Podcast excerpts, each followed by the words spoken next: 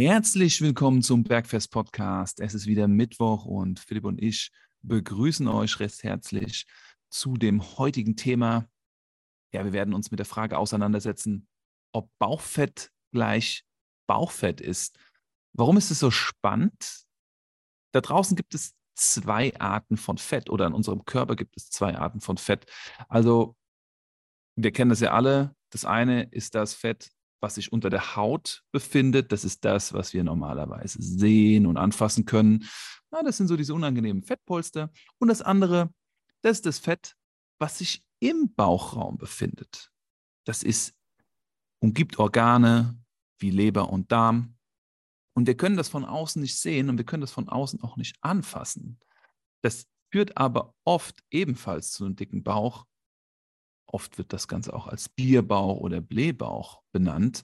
Und darüber setzen sich der Philipp und ich heute auseinander. Das heißt, wenn du wissen willst, was die Gesundheitsrisiken dieser Art von Fett sind, wie du das messen und managen kannst und wie du das für dich loswerden kannst, bleib dran und ähm, wir wünschen dir viel Spaß dabei.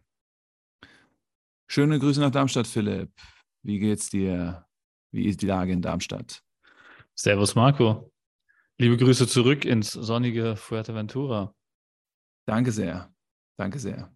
Was Mir geht in Darmstadt? Gut. Ja, ähm, Regen, Schneeregen würde ich schon fast sagen. Und äh, bin schon ein bisschen neidisch auf die Sonne, die bei dir hinten dran äh, sichtbar ist.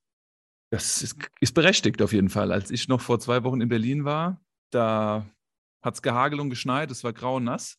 Das wirkt schon auf jeden Fall. Ja. Ich bin gespannt, wo mein Vitamin D-Level nach dieser dieser Phase im Ausland widersteht. Aber ich bin sehr dankbar, dass ich das erleben kann. Wie waren wie war die letzten zwei Wochen in, in, in Darmstadt? Was waren deine Challenges? Was waren deine Wins?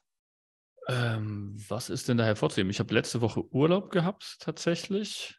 Ähm, bin aber jetzt nicht weggefahren, war nur Familie besuchen. Ähm, also war jetzt nicht großartig im Urlaub.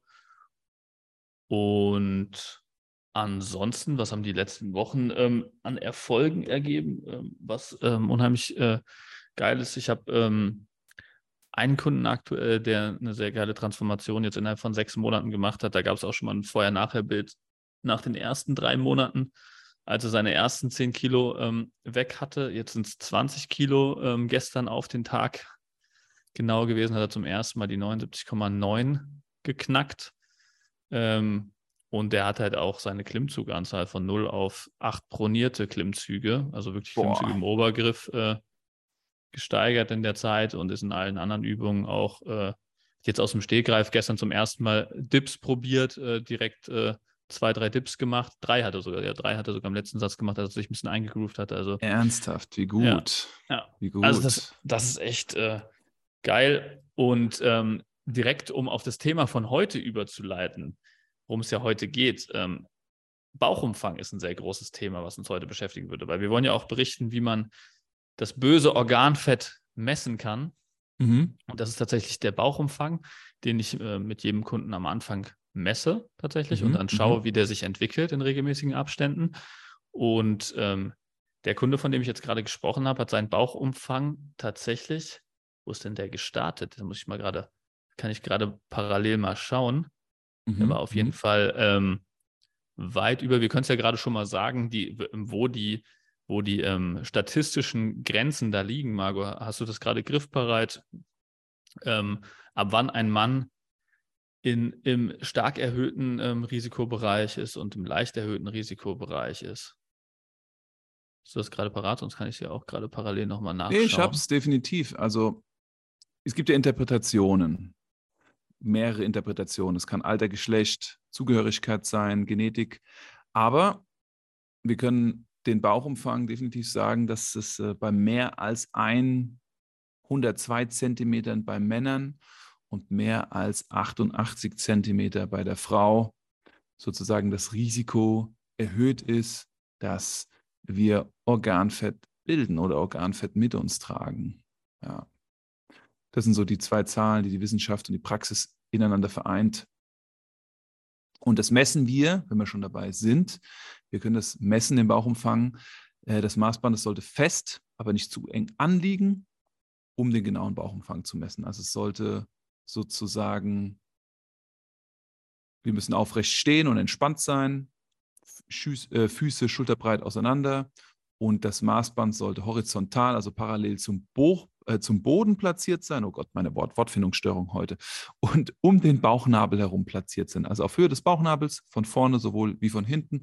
Und so messen wir unseren Bauchumfang mit einem Maßband. Also relativ einfaches Tool, günstiges Tool, mit dem ihr da draußen auch einen Bauchumfang bestimmen könnt. Und wir wissen ja, was wir nicht messen, das können wir nicht managen.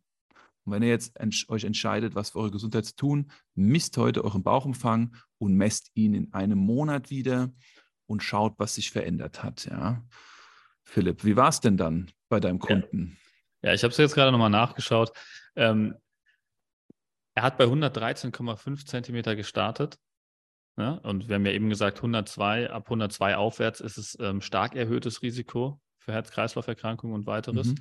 Ähm, und hat jetzt gestern 88,8 Zentimeter gehabt, ähm, womit er nicht nur nicht mehr im stark erhöhten Bereich ist, sondern wir haben ja auch eben gesagt, ab 94 Zentimeter beginnt leicht erhöhter, äh, erhöhtes Risiko. Sogar da ist er jetzt mit großem Abstand weg von.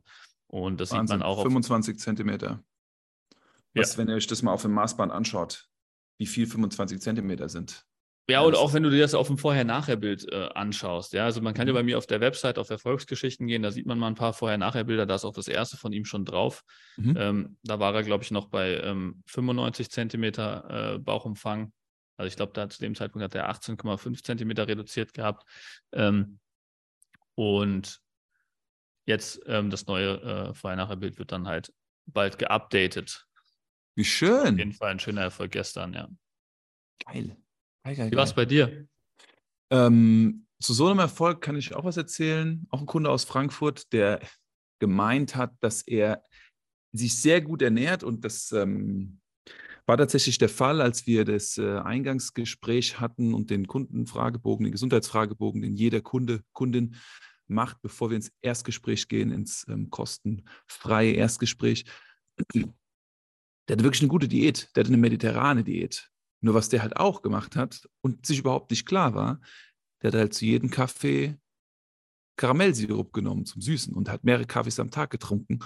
Und er hat sich halt bei mir vorstellig gemacht mit 125 Kilo und hat dann auch 25 Kilo abgenommen in sechs Monaten war sich aber dessen überhaupt nicht bewusst. Also dieses Kilokalorien-Tracking, auf was wir später auch verweisen werden. Also einfach zu wissen, was wo drin ist und sich das selber klar werden, das hat geholfen. Und in dem Fall auch ähm, viele andere Faktoren, auf die wir später eingehen. Und der ganze Körper, die ganze Bewegung, das ganze äußere Erscheinungsbild, die Energie, die mentale Leistungsfähigkeit hat sich ähm, verändert. Das ist mega, mega spannend was das alles für positive Effekte hat, wenn wir den Bauchumfang reduzieren. Ich messe das ja mit der Zange. Ich messe das jetzt auch neuerdings mit dem Maßband, aber ich messe sozusagen mit der Zange die Dicke der Hautfalte am Bauchnabel, die Dicke der Hautfalte an Hüfte und an der Rippe. In der Regel reduziert sich das um ein Drittel bei den Menschen, was auch entsprechend dafür sorgt, dass der Bauchumfang niedriger wird. Aber auch ich habe da eine Messung, aber noch nicht die äh, Umfangsmessung sozusagen. Ja, genau, mit der ähm, Hautfaltenmessung mache ich auch noch ähm, teilweise mit den Kunden. Ich nutze das jetzt ähm, eher im Bereich, ähm, wenn halt schon sehr viel Körperfett reduziert wurde oder einfach das Start, der Startwert sehr gut ist mhm. und man dann wirklich ähm, hauptsächlich wirklich über Körperfett misst und ähm, die Gewichtsschwankungen gar nicht mehr so groß sind oder die Gewichtsveränderungen nicht mehr so groß sind, dann kann man da vor allem mit der, mit der Hautfaltenmessung ähm, spannende Sachen sehen, finde ich. Mhm, mhm. ähm, bei den Leuten, die mit einem sehr hohen Gewicht starten und dann ähm, auch sehr stark ihr Gewicht reduzieren, finde ich die Bauchumfangsmessung zusätzlich zur Waage immer ein tolles Tool, was sehr einfach ist, dass man sehr einfach umsetzen kann ja. und was äh, trotzdem tolle Ergebnisse liefert. Und ähm, auch für das heutige Thema. Ne? Es ist halt einfach, finde ich, Bauchumfang ist der, die, das ultimative Tool. Jeder hat irgendwie ein Maßband zu Hause. Mhm. Das ultimative Tool, um direkt zu bestimmen, ähm, bin ich in einem kritischen Bereich, gesundheitlich gesehen, was mein Viszeralfett oder mein Organfett angeht. Ja. Ähm, also einfach diese, diese Benchmarks könnt ihr euch auch bei, beim Wikipedia-Artikel zum Thema ähm, Viszeralfett einfach rausschreiben. Ähm, wir können es jetzt nochmal wiederholen. du hast eben gesagt, ne, Frauen ähm, ab 80 Zentimeter aufwärts ähm, leicht erhöhtes Risiko, ab 88 Zentimeter stark erhöhtes Risiko, Männer ab 24, äh, 94 Zentimeter leicht erhöhtes Risiko, ab 102 Zentimeter stark erhöhtes Risiko. Mhm. Also ihr messt einfach euren Bauchumfang auf Bauchnabelhöhe. Einfach gucken, dass das parallel zum Boden liegt, das Maßband, überall dann auf Bauchnabelhöhe messen und dann guckt ihr, ob ihr oberhalb von diesen Werten liegt und dann habt ihr ein schönes Ziel, diesen Bauchumfang so weit runterzubringen, dass ihr da außerhalb der Risikospanne seid. Und wie ich es am Anfang in der Einleitung schon erzählt hatte, gibt es zwei Unterschiede, wenn ihr den Bauch misst. Ihr könnt einmal das Fett sehen und messen und fühlen, was sozusagen unterhalb der Haut liegt. Wir sagen dazu subkutanes Fett, also unter der Haut liegendes Fett. Das hat eher so eine isolierende Funktion und ist eine Art Energiereserve. Ja? Und dann haben wir das Fett, über das wir uns heute unterhalten, das viszerale Fett, also viszeral im Organraum, im Bauchraum liegendes Fett. Und das hat äh, Zusammenhang mit Stoffwechsel, mit Hormonen, ähm, beeinflusst die Gesundheit noch stärker als das äußere Fett. Und darüber wollen der Philipp und ich ja sozusagen auch heute ein Sprechen und euch einen Einblick geben. Und das ist das, was ihr sozusagen messen könnt. Aber ihr könnt ja schon mal darauf achten, wenn ihr misst, misst ihr da was konstant sehr Weiches oder misst ihr da einen festen Bauch, der aber sehr groß ist? Ne? Da könnten wir schon mal so nochmal einen kleinen Unterschied machen, Philipp, oder? Ja, also ich ähm, unterscheide da jetzt aktuell nicht, nicht groß, weil ähm, das meistens sehr proportional verläuft. Ne? Also mhm. verläuft, wenn, wenn jetzt jemand einen äh, sehr hohen Bauchumfang hat am Anfang ähm, und da sich auch sehr stark im, im, im stark erhöhten Risikobereich ähm, bewegt, ähm, und ich weiß dann, ähm, wir reduzieren das Körpergewicht oder das Körperfett vor allem, ne? erhalten natürlich die Muskelmasse und wir sehen, dass der Bauchumfang äh, direkt proportional zum Körpergewicht abnimmt ähm, dann weiß ich auch, dass das Viszeralfett im gleichen Maße sinken wird und das Unterhautfettgewebe natürlich auch sinken wird. Das sieht man dann auf dem Foto zum einen dadurch, dass der Körper immer straffer und definierter wird. Ne?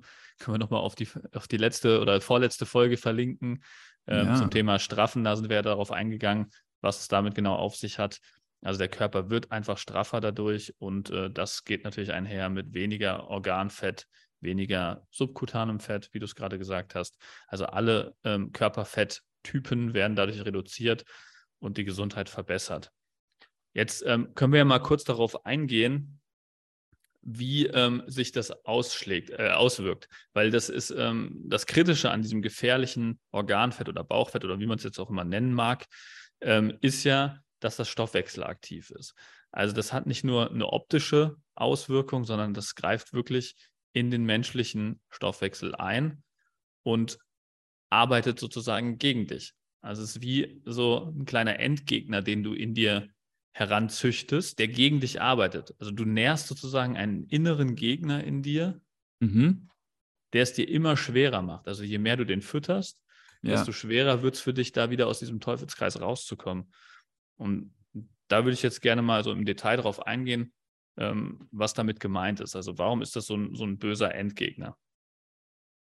Die drei großen Themen, die ja entstehen, wenn wir verstärkt dieses Organfett bilden, sind ja A, Risiko Diabetes Typ 2, B, Herz-Kreislauf-Erkrankung, C, Bluthochdruck. Das sind die großen drei, würde ich jetzt mal vorwegnehmen, die wir da auf jeden Fall züchten.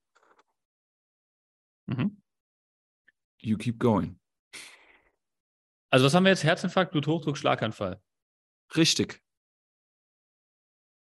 Arteriosklerose ist ein großer Begriff. Also einfach im Prinzip die ähm, Verkalkung der Arterien, kann man vielleicht vereinfacht sagen. Also einfach Ablagerung in deinen Blutgefäßen, die im Worst Case zu einem Verschluss führen, was dann zu einem Infarkt führt was dann halt in dem Fall ein Herzinfarkt oder ein Schlaganfall wäre. Also Hormone, Entzündungsstoffe, die den Druck erhöhen, weil diese Blutgefäße sozusagen versteifen, weil es Ablagerungen gibt und dadurch steigt das Risiko immens. Okay. Was auch noch ein krasser Fall ist, Diabetes Typ 2. Habe ich auch schon einige Kunden be äh, betreut in dem Bereich. Da haben wir auch gesehen, dass das äh, Diabetes Typ 2 ähm, wird ja immer diagnostiziert über den äh, Blutzuckerwert der letzten drei Monate. Ja. ja. Und der ist auch eigentlich direkt proportional zum Bauchumfang. Also je mehr man seinen Bauchumfang reduziert, desto niedriger wird dieser Wert. Das ist auch eine interessante Beobachtung gewesen in der Vergangenheit. Also kann man sozusagen auch Diabetes Typ 2, wenn man schon so weit ist oder wenn man im Prädiabetenbereich ist, kann man direkt über das Viszeralfett und den Bauchumfang äh, beeinflussen. Ja, der Körper wird da sozusagen Insulinresistenz. Also die Körperzelle ist nicht mehr reaktiv auf das Hormon Insulin, das den Blutzuckerspiegel reguliert. Und diese Entzündungsstoffe, die durch das Bauchfett sozusagen produziert werden, beeinträchtigen diese Insulinempfindlichkeit. Ne? Und der Körper entwickelt eine diabetische Disposition. Ich meine, was man hier, ähm, war auch auf Wikipedia noch eine schöne, äh, ähm, schöne, äh, eine schöne Statistik verlinkt. 84 Prozent aller Diabeteserkrankungen traten bei Männern mit Bauchumfang größer als 94 Zentimeter auf. Das heißt also, mhm. dieser, dieser Benchmark für leicht erhöhtes Risiko war ja 94 Zentimeter. Ja.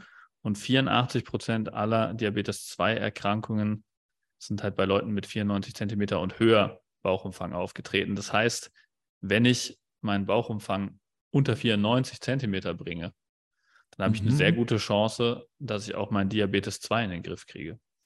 Ja. Nur von Vorteil. Ähm, Blutzuckermessung, das ist eine Folge, die noch aussteht, aber ich arbeite relativ konstant mit der kontinuierlichen Glukosemessung, wo Menschen für zwei Wochen lang einen Blutzuckersensor am Arm tragen und dadurch erkennen wir, was für Blutzuckerschwankungen der Körper hat und warum und verändern diese sehr kleinschrittig und effizient in zwei Wochen und die Menschen gehen dann wieder ein bis zwei Monate auf die Reise, bevor wir das das nächste Mal machen. Und tatsächlich hatte ich das auch schon mal mit Menschen, die prädiabetische Werte hatten. Und wir haben dort innerhalb der Phasen, in der wir betreut haben, eine Gewichtsreduktion hingekriegt. Und was sichtbar war, war, dass die Extremwerte der Kurven, sowohl Blutzuckerpeak als auch Blutzuckertief, sich angeglichen haben. Und das Ganze einen besseren Mittelwert bekommen hat, also mehr sich alles zur Mitte angeglichen hat. Also auch hier ganz klar sichtbar, dass der Körper viel besser auf Insulin reagiert hat, wenn er weniger gewogen hat. Und dementsprechend, wenn er weniger wiegt, der Mensch hat natürlich auch einen niedrigeren Bauchumfang. Also hier war es schwarz auf weiß sichtbar, wie die Gewichtsreduktion und der Bauchumfang sozusagen dazu führt, dass Blutzuckerreaktionen auf Lebensmittel, auf Stressoren besser vertragen werden. Ja, Genau. Ähm, was haben wir noch? Äh, Triglyceridwerte im Blut ähm, sind sehr stark äh, in Zusammenhang mit dem Organfett. Also Triglyceridwerte ähm, hatten wir auch schon mal erwähnt in, äh, in der Folge über Fette. Da mhm. haben wir mhm. unterschieden zwischen ähm, Blutfettwerten und äh, Nahrungsfetten und ähm, Körperfetten. Ähm, einer dieser Blutfettwerte ist der Triglyceridwert. Also wenn ihr schon mal eure Cholesterinwerte oder Blutfettwerte checken lassen habt in so einem großen Blutbild, ähm, dann ist da immer ähm, ein HDL, ein LDL, ähm, Cholesterin und ein Triglyceridwert. Und dann wird euch der Arzt sagen, in welchem Verhältnis es ungefähr sein muss. Und so stark erhöhte Triglyceridwerte hängen auch wieder direkt mit dem Bauchumfang zusammen. Also auch wenn das bei euch der Fall sein sollte, ähm, ist die Folge heute auch wieder sehr interessant für euch, weil dann ähm, könnt ihr hier auch wieder lernen, wie ihr das in den Griff bekommt. Ähm, was sonst noch vielleicht gut zu wissen ist, Thrombose, Alzheimer, Krebsrisiko, auch alles äh, sehr stark proportional zum äh, Organfett. Also auch wieder, falls das ein Thema sein sollte oder falls ihr da eine genetische Vorbelastung haben solltet, ähm, ist es da auch natürlich wieder besonders äh, erstrebenswert, da ähm, Einfluss zu nehmen an der richtigen Stelle. Risikofaktoren, die das beeinflussen. Da hatten wir uns ja auch im Vor hinein darüber unterhalten, dass es ein bisschen einen Unterschied gibt zwischen Männern und Frauen, auch ein bisschen im Alter. Mhm. Und dann kommen wir ja schon fast so ein bisschen zum Punkt, okay, wie lösen wir das Ganze? Ernährung, Bewegung. Also wenn wir vier bis fünf Risikofaktoren nennen würden, dann würde ich sagen, ist der erste das Geschlecht. Männer neigen eher dazu, Organfett zu bilden als Frauen. Das liegt am hormonellen Unterschied. Da Männer mehr Testosteron produzieren und Testosteron führt in der Regel zu einer höheren Insulinresistenz und einem höheren Risiko an Viszeralfett. Frauen haben weniger Testosteron, tendenziell weniger Risiko. Dann Alter. Warum ist es mit dem Alter so entscheidend? Also warum ist das Risiko, Viszeralzelle im Alter zu entwickeln, größer als in jungen Jahren? Gut, ich meine, wenn das Körpergewicht relativ stabil bleibt, über, ähm, also im Alter, was meistens nicht der Fall ist, tendenziell geht das Gewicht mhm. eigentlich eher höher, aber selbst wenn das Gewicht konstant bleiben würde, ist es trotzdem meistens so, dass die Muskulatur deutlich nach unten geht und somit bei gleicher Körpermasse der Körperfettanteil immer höher wird, also automatisch auch dieses Organfett immer schlimmer wird. Ne? Ja, das hatten Philipp und ich schon in vorherigen Folgen angesprochen dass wir ja im Schnitt pro Jahr so zweieinhalb bis drei Kilo Körpergewicht zunehmen. Das, das passiert mit ganz wenigen Kilokalorien täglich im Plus. Ne?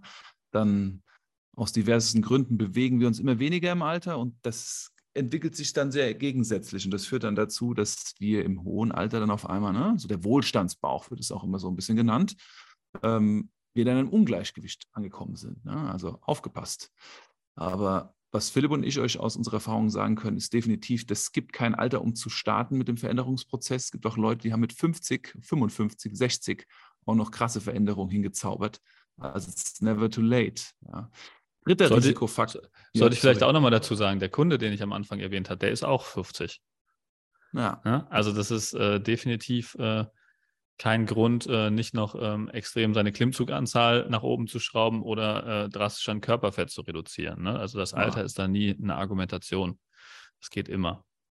Geiles, geiles, geiles Leitbild. Sehr motivierend, ey. Hm.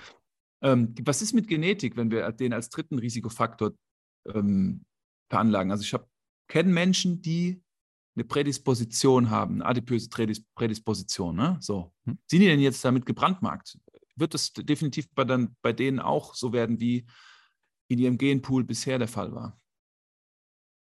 Ja gut, das würde ich ausprobieren.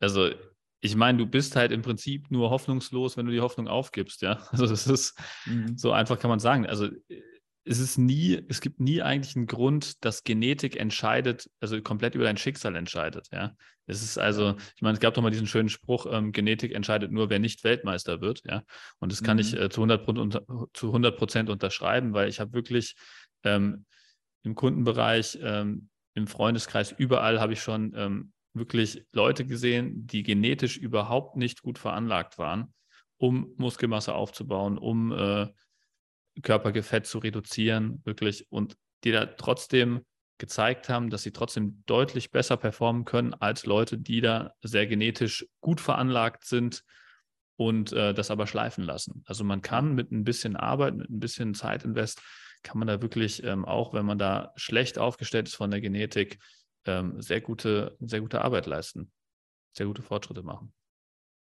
Vielleicht untermalt dieser Satz noch das Ganze, Genetik ist kein Schicksal, sondern es ist eine Tendenz.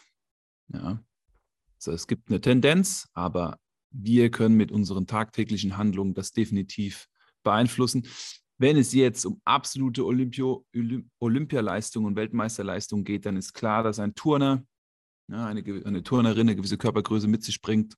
Wenn diese Körpergröße überschritten wird, dann wissen wir, dass es biomechanisch schwer ist, bestimmte Übungen zu tun. Ja, da ist die Genetik ganz klar entscheidend. Aber das ist dann die absolute Elite. Ja.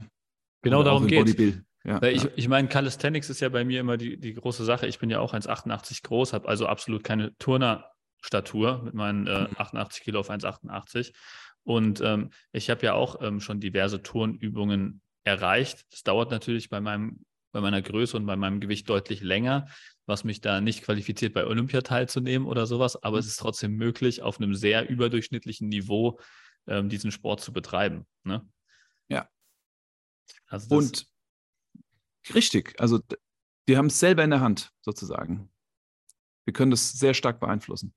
Ja. Ähm, Marco, ein Punkt, den ich auf jeden Fall noch ähm, erwähnen wollte. Du hast ja eben auf die Unterschiede ähm, vom Geschlecht hingewiesen. Ne? Ja. Die, Aus, die Auswirkungen von erhöhtem Organfett sind auch wieder unterschiedlich. Also ist es nämlich so, dass ähm, bei Frauen es vor allem dazu kommt, ähm, dass erhöhte Cortisol- und Androgenkonzentrationen vorkommen. Also das sind jetzt zwei schöne Fachbegriffe. Also Cortisol ist das Stresshormon. Ja? Oh, guter also Punkt. man wird ähm, mehr Stresshormon in Frauen mit höherem Organfett sehen und man wird androgen, das heißt ein männliches ähm, Geschlechtshormon. Ja? Also man wird eine Vermännlichung der Frau feststellen können mit erhöhtem Organfett. Und beim Mann ist es genau umgekehrt.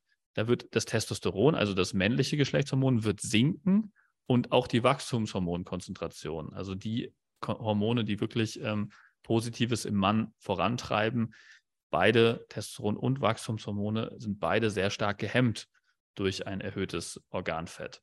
Also man sieht dann sozusagen einen An eine Annäherung der Geschlechter dadurch. Ja? Also Frauen werden männlicher, Männer werden weiblicher durch diese Erhöhung des Organfetts. Banales Beispiel, der Mann bildet eine Frauenbrust oder, ne, also sozusagen mehr Fetteinlagerung um die männliche Brust, was, wenn es um Schönheits- und ästhetische Korrekturen geht, das die häufigste Ko Schönheitskorrektur beim Mann ist oder die, die Top 2, Top 3 sozusagen, die, die Drüsen um die Brust herum sozusagen zu entfernen. Und bei der Frau ist es meistens ein verstärktes, äh, verstärkter, Haar, verstärkter Haarwachstum. Ja? Bart, Frauenbart, Armbehaarung. Das sind so die ersten Anzeichen dafür, dass es ein hormonelles Ungleichgewicht gibt. Ja. Ja, das ist äh, zum einen interessant. Ja. Ähm, was vielleicht auch nochmal ein interessanter Punkt ist, weil ich habe ja vorhin von Endgegner und Teufelskreis gesprochen. Ne? Ja. Das haben wir, glaube ich, noch nicht so in dem Detail ähm, ausgeführt. Es gibt ein Hormon, das heißt Leptin. Das, ähm, für die, denen es kein Begriff ist, das, das steuert so ein bisschen das Sättigungsgefühl. Das heißt, ein bisschen, das steuert sehr stark das Sättigungsgefühl. Mhm. Ähm, und dieses Hormon sinkt sehr stark, wenn man übergewichtig oder wenn man dieses Organfett erhöht. Also je höher dein Organfett, desto schlechter wird die Leptinkonzentration. Das heißt also, dass du mit immer höherem Organfett immer weniger Sättungs Sättigungsgefühl verspürst, obwohl deine Energiespeicher voll sind und obwohl im Prinzip alles gegeben ist, warum du eigentlich satt sein müsstest. Ja? Also ja. du müsstest eigentlich, hormontechnisch müsste die Information gesendet werden, du bist satt, alle Speicher sind voll, du hast genug gegessen, du bist ge gesund und genährt. Ähm, äh, du bist gesund genährt, ähm, aber dein Körper kann das nicht mal signalisieren was dazu führt, dass du nicht dieses Sättigungsgefühl hast, was dazu führt, dass du mehr essen wirst. Und wenn du mehr mhm. isst, wirst du wieder weiter zunehmen und dieses Organfett wieder weiter verstärken. Das heißt, das ist ein sehr mächtiger Endgegner, den man sich daran züchtet. Ja. Die Faktoren, die das beeinflussen, dass wir so eine Resistenz auch gegen Hormone bilden und dann wirklich in einem inneren Teufelskreis sind, würde sagen, das sind die Klassiker. Also eure Ernährung und euer Bewegungsmangel. Es sind auch zwei riesige Risikofaktoren. Also in der Ernährung ist viel Fett und viel Zucker der Garant dafür, dass wir fett werden. Zuckerhaltige Getränke und natürlich inaktiver Lebensstil. Ja. Wenig körperliche Aktivität. Diese zwei Faktoren. Aber das sind natürlich jetzt, haben wir die Faktoren, die Risikofaktoren Bewegungsmangel, schlechte Ernährung, Genetik, Alter, Geschlecht. Wie können wir jetzt, Philipp, wenn wir die Bauchumfangsmessung machen, in regelmäßigen Abständen uns zum Positiven entwickeln? Wie kriegen wir unser böses Bauchfett, unseren Bierbauch, unser Organfett in den Griff? Wie können wir ihn, wie können wir es reduzieren?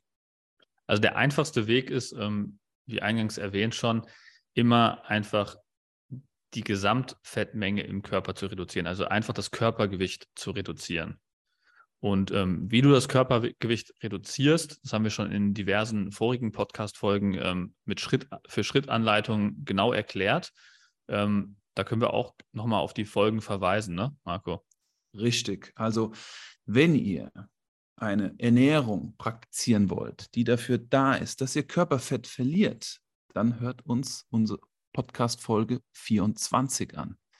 Da sprechen wir über den Einfluss von regelmäßigen Mahlzeiten auf Blutzucker, Regeneration, euer Energielevel und die Nachhaltigkeit von Kalorien zählen und sich von Kalorien überhaupt erstmal ein Bild machen. Ja? Was haben wir noch? Training. Also, ne? wie könnt ihr sozusagen trainieren? Trainingsplanung. Das ist Folge 23. Da sprechen wir über Trainingsplanung mit dem Ziel des Körperfettabbaus. Ja. Und ein sehr mächtiges Tool. Es ist ein Werkzeug, was oft sehr missverstanden wird. Das Werkzeug des Trackings von Kalorien. Folge 26, Pro- und Kontra-Argumente des Kalorientracking und wie schaffen wir es, Muskel zu erhalten, wie schaffen wir es, Muskeln aufzubauen, wie schaffen wir es, ideal abzunehmen. Da gehen Philipp und ich im Detail drauf ein und da könnt ihr euch vertiefen. Aber um den Abschluss zu machen, es geht immer wieder um Ernährung, um Training und Erholung. So kann man es kurz fassen. Ja. ja. Und ähm, da würde ich euch auf jeden Fall nahelegen, da mal in die Folgen reinzuhören, wenn das ein Thema bei euch ist. Ich hoffe, ihr habt jetzt schon das Maßband gezückt und festgestellt, ob das bei euch ein Thema ist. Ähm, wenn das der Fall sein sollte, wie gesagt, hört euch in Ruhe diese ähm, Podcast-Folgen an. Ich glaube, die Folge 27 ist auch nochmal ein QA zu dem Thema, ja. ähm, wo wir nochmal Fragen, die dann auf diese Folgen zurückkamen, äh, nochmal beantwortet haben, um dann nochmal ein bisschen tiefer zu gehen.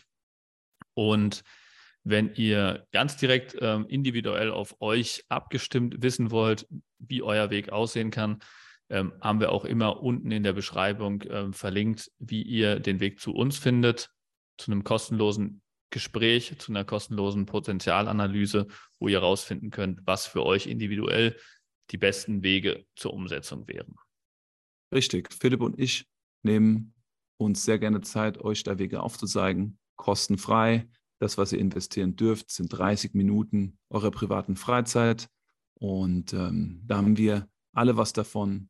Und wir wünschen euch auf jeden Fall, dass ihr eurem inneren, eurer inneren Stimme folgt und, und versucht, die Lösung dafür zu finden. Ja.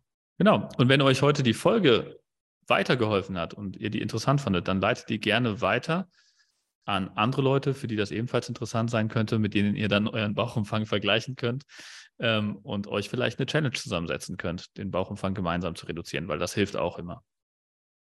Richtig, denn im Sommer, da mache ich die Freibäder auf. Wenn ich die Freibäder aufmache, da wollen wir einen schlanken Bauch sehen. ja, der ästhetische Aspekt ist heute ein bisschen zu kurz gekommen, aber ich glaube, der ja. gesundheitliche Aspekt darf auch mal ein bisschen Beachtung bekommen gab also, eine Podcast-Folge, die ich am Anfang meiner Trainerkarriere oder mein, mein ich habe mich mal, also ich interessiere mich hier für Training, Ernährung, Regenerationszeit konsumiert habe, der hieß Nackt gut aussehen. Ja, auch ein schönes, schönes ja. Motto. Ja. ja, auf jeden Fall. In diesem Sinne, Marco, würde ich sagen, ähm, sehen wir uns nächsten Mittwoch oder hören wir uns nächsten Mittwoch wieder. So sieht es aus, Philipp. Pass auf dich auf in Darmstadt, zieh dich warm an, weiterhin gutes Schaffen, tolle Fortschritte, dir und deinen genau. Kunden. Genau, und du äh, musst ja jetzt schon nackt gut aussehen. Richtig, ich gebe mir Mühe hier auf Werte. Vielen Dank. An euch auch da draußen, macht's gut. Ciao, ciao, bis nächste Woche. Bis nächste Woche. Tschüss.